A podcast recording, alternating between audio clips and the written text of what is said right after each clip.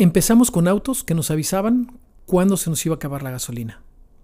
Después nos ayudaron a avisarnos cuando íbamos a chocar con una pared.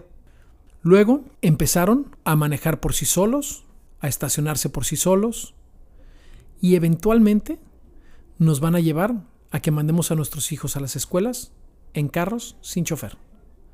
Esto es Fusión Satelital y hoy vamos a hablar de vehículos autónomos.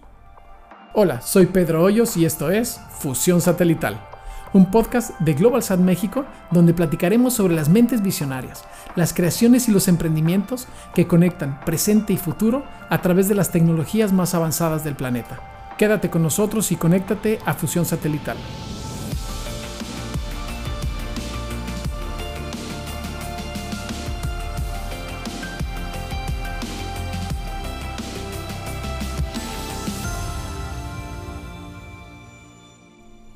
Oficialmente, el primer vehículo autónomo se fabricó en 1977 en Japón por una empresa que se llama Tsukuban.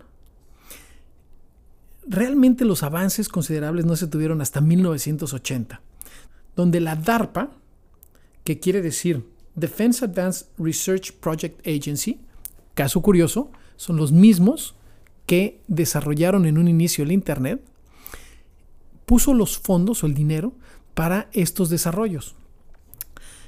Los carros autónomos, si bien hoy están muy en boga, vale la pena eh, platicar un poco sobre de ellos. Eh, estos, lo que hoy conocemos como un carro autónomo, lo que pensamos en un carro autónomo, es algo que se ha venido desarrollando durante muchos años.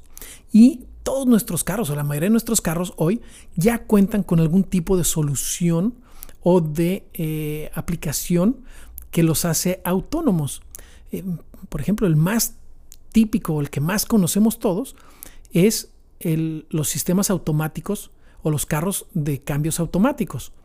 Eh, originalmente había que cambiar nosotros con la mano, un carro de cambios había que meter los diferentes cambios. Desde el momento en el que se inventaron las transmisiones automáticas, el carro es el que decide en qué momento necesitas hacer un cambio en los engranes de la transmisión para que funcione mejor el carro, ya sea que vaya más rápido, que vaya más lento, pero con más fuerza. Entonces, con esto, los carros han ido mejorando cada vez más. Ahora, los, el, salto a lo que hoy vemos es enorme. En todos nuestros carros tenemos sistemas que nos dicen cuando está baja la gasolina, cuando hoy hay muchos carros que te dicen cuando se te bajó, cuando las llantas del carro están bajas, pero eh, esperamos ver en un carro autónomo aquel que se maneja por sí solo. Eh, estos sistemas se han ido introduciendo poco a poco y se han ido introduciendo en pequeñas funcionalidades. Pero hay que tener en cuenta que el que un carro tenga un sistema que te ayude a frenar en caso de que haya algo frente de ti o que pueda no salirse de la línea en una carretera, esto conlleva muchos retos. Y no solo son los retos eh, técnicos, sino también son retos legales e incluso eh, retos de cómo la gente percibe estas soluciones.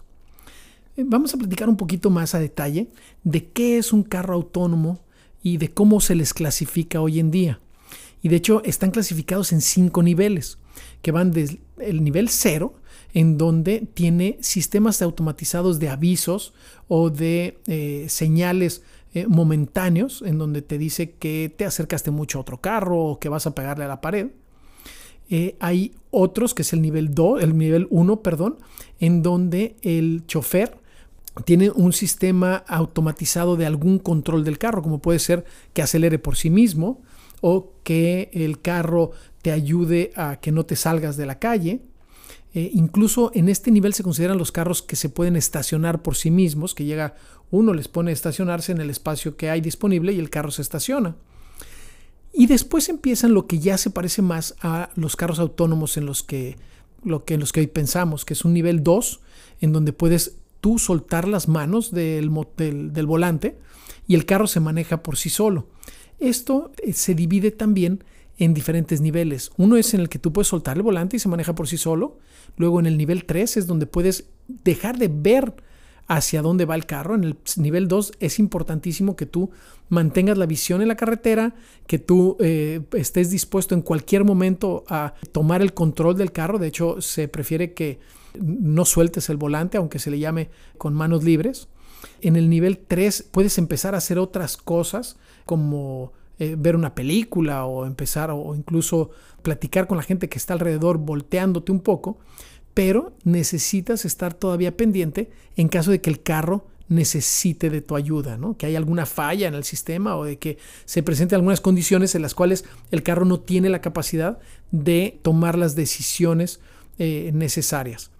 Y luego está el nivel 4, en donde puedes desconectarte y dormirte si quieres y que el carro debe tener la capacidad suficiente para eh, manejar, llevarte al lugar a donde tú quieras y tomar las decisiones necesarias para que llegues seguro y a donde querías llegar.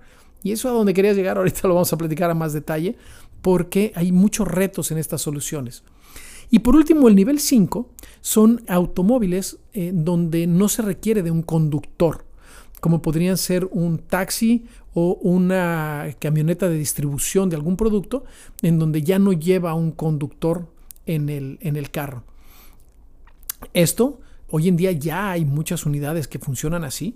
Un caso, eh, a lo mejor es el más conocido, es el de la empresa Ocado en Inglaterra, en donde tú pides por internet, das por internet tu, un pedido de tu mercado o de lo que necesites de la tienda y eh, te mandan unas minivans con tu pedido, llegan a, tu, a la puerta de tu casa, te mandan un mensaje de que ya están en la puerta, sales y lo recoges. Ahora, todo esto, como comentaba hace un momento, tiene muchas implicaciones, tanto implicaciones de desarrollo, de cosas que son necesarias tener implementadas, como eh, soluciones de comunicación o eh, soluciones eh, legales o legislativas, dependiendo del lugar en donde te encuentres. Voy a empezar por los sistemas y lo que se necesita. El primer carro, el que mencioné hace un momento, que se fabricó en Japón, era un automóvil que se guiaba por las rayas que había pintadas en la calle y por un riel magnético que sin que lo tocara, el carro lo podía ir leyendo. Tenía un par de cámaras, las cámaras detectaban las líneas a los costados, pero no tenía la capacidad del carro en ningún momento de caminar o manejar por un lugar donde no estuviera, donde no se contara con estas líneas. De hecho, ahí es donde nos enfrentamos con muchas de las soluciones en los diferentes eh, contextos, incluso países. Hay países en donde el que entres, eh, por ejemplo, los eh, carros de Tesla, que tienen la función de manejar por sí mismos, esa función opera correctamente dentro de una carretera, bajo ciertas condiciones de la carretera, de las indicaciones, de las señalizaciones y de la información que pueden recabar de los autos alrededor si, ese, si intentamos utilizar esa función en una carretera vecinal en donde les gusta, en Coahuila, es muy probable, bueno, no es probable, es seguro que no va a funcionar como queremos que funcione. Entonces, hay que ser conscientes de los alcances y de las necesidades de, estos, de estas unidades. Dentro de los retos más grandes que podemos encontrar son los sistemas sensoriales, por llamarlos de alguna manera, que con los que cuentan estos carros o que requieren estos carros. Ah, y luego, en segundo nivel, los sistemas de comunicación. ¿Por qué de comunicación y por qué sensoriales? Los sensoriales cada día están más equipados, estos, estas unidades, con radares, con sistemas infrarrojos de detección de proximidad, con eh, comunicación entre un carro y otro. Aquí el truco está en que no hay un solo fabricante. Se va a necesitar o se necesita homologar todos los sistemas para que se puedan hablar entre sí. Porque incluso yo puedo tener una marca de carros, puedo ser Tesla o puedo ser Google y en una determinar que una proximidad de 3 metros está ya demasiado cerca y en la otra eh, definir que la proximidad de 2 metros es aceptable. Entonces, ese tipo de detalles o llegar a ese tipo de detalles va a implicar una cantidad de acuerdos entre empresas o de interoperación entre empresas muy complicado. Es un nivel muy avanzado en donde se van, va a ser necesario que todos se pongan de acuerdo. Y segundo, de comunicación. En, uno de los episodios pasados estuvimos platicando mucho sobre los sistemas de 5G. Aquí las soluciones de 5G para la comunicación van a ser básicas para que funcionen correctamente eh, estas unidades. Pensemos además que estas unidades o, que esta comunicación se va a encontrar en las principales carreteras y en las ciudades. En cuanto salgamos de estas coberturas, sobre todo en lugares eh, muy agrícolas o en lugares como México, en donde tenemos aún espacios enormes sin comunicación, se necesitarán otros sistemas. A lo mejor para los carros o para un carro personal, un carro familiar, no es tan significativo y bueno, cuando salgas a carretera manejas tú. Pero estos sistemas autónomos están pensados para empezar a utilizarse en camiones y en sistemas de distribución de mercancías, los cuales van a viajar por todas las carreteras. En estos casos, las soluciones contemplarán eh, eh, sistemas de comunicación satelital, la cual les permita mantenerse conectados y poder seguir operando aun cuando no estén dentro de la ciudad o dentro de un área de cobertura de otro sistema de comunicación. Algunas de las ventajas eh, que esto nos va a traer o que los sistemas de automóviles autónomos nos van a traer eh, son muy interesantes. Por ejemplo, cada vez va a ser menos la gente que tenga un auto personal. Los autos eh, compartidos van a ser más comunes, en donde nos, no necesitaremos de un espacio para estacionarnos, donde vamos a llegar, pedir un auto tipo un Uber, de hecho, ya hay Ubers eh, que son autónomos sin chofer. Nos va a dejar en donde nosotros queramos y no va a ser necesario el que estén ocupadas todas las calles con carros estacionados. Hay escenarios en los que el, tráfico o la congestión vial va a ser mayor, seguramente en las ciudades, por ejemplo, porque vamos a tener más unidades eh, caminando al mismo tiempo, más en las carreteras va a ser mucho más eficiente y los tramos carreteros en donde no implique la decisión de una persona eh, para manejar van a ser más seguros, van a ser eh, más rápidos, nos vamos a poder aprovechar ese tiempo para hacer otra cosa, vamos a poder trabajar, dormir, eh, jugar, hablar con la familia, ver una película, mientras estos, estas unidades o estos carros nos llevan de un lugar a otro. Los consumos de energía en algunos escenarios van a bajar considerablemente. Los, la cantidad de gasolina que nosotros como personas gastamos al manejar un carro es considerablemente, considerablemente mayor a la que van a utilizar estos carros, que seguramente muchos de ellos van a ser eléctricos, pero incluso en los carros eléctricos, nosotros al utilizarlos no medimos o no los usamos de la manera más eficiente al querer acelerar, el querer ganar el paso a otro carro. Y en esos momentos gastamos un poco más de la electricidad o de la gasolina que realmente se requiere para trasladarnos de un lugar a otro. Entonces, cuando esto lo sumemos entre millones de carros, el ahorro de energía y el ahorro de y el consumo de energéticos va a bajar considerablemente.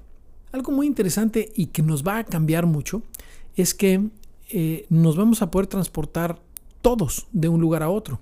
Hoy, si queremos llevar al niño al fútbol, tenemos que la mamá con el niño y con la hermanita ir al fútbol y luego ir a dejar a la hermanita a la gimnasia y luego regresar la mamá a la reunión que tenía o al trabajo que tenía. En estos modelos, por un tema de seguridad y de que no se necesita que alguien lo maneje, el tiempo va a ser considerablemente más eficiente. Va a poder llegar un carro y llevarse a la niña, llegar un carro y llevarse al niño, llegar un carro y llevarse a la mamá. Entonces eh, vamos a disponer, en teoría, deberíamos disponer de mucho más tiempo para nosotros. Incluso los niños, porque no tienen que esperar a que lleven al hermanito al fútbol, ¿no? Las implicaciones económicas seguramente serán considerables también. Por ejemplo, hoy los seguros eh, de los autos se determinan en base a la edad, se determinan en base al riesgo del lugar en donde manejas, eh, se determinan en base al valor del carro que manejas. En estos casos, los seguros o los costos de los seguros van a bajar muchísimo porque, eh, para empezar, la cantidad de accidentes eh, va a ser menor. No hay el factor humano a la hora de generarlas, que en la mayoría de los accidentes es ese el, eh, el que causa los, los, accidentes, sino que los autos van a tener menos accidentes eh, entre ellos. Al estarse hablando y comunicando y van a poder frenar o poder acelerar en los momentos adecuados, seguramente bajará considerablemente la cantidad de, de siniestros. Pero esto también afectará a las empresas que se dedican a eh, reparar automóviles, a los carroceros en algunos lugares, y va a afectar muchísimo a todo el sector de transporte. Hoy son millones de personas las que trabajan en el mundo como choferes, como choferes de camiones, como choferes de taxis, como choferes de, o como choferes distribuidores o repartidores de mercancías. Toda esta gente tendrá como en todos los cambios tecnológicos que afectan nuestra vida que cambiar su giro y buscar otras opciones, porque va a ser un cambio radical en cómo hacen y desarrollan sus labores. Por supuesto que hay algunos riesgos o que hay, hoy lo vemos muy bonito todo, ¿no? Y, hasta que no se implemente, no vamos a ver e, efectos o influencias que nos pueden afectar a este tipo de, de soluciones. Por ejemplo, una de las que más preocupa es que estos autos van a, ser, van a poder ser hackeados y que van a poder perder el control porque alguien más se meta al sistema y, los manipule de una manera distinta a como originalmente estaba diseñado o estaban pensados. Este, pero bueno, esto es algo que se ha ido manejando en los sistemas, en las computadoras y esperamos que tenga alguna solución rápida. ¿no? Vale la pena pensar un poco en cómo esto se ha ido desarrollando y hacia dónde vamos y qué tan rápido vamos.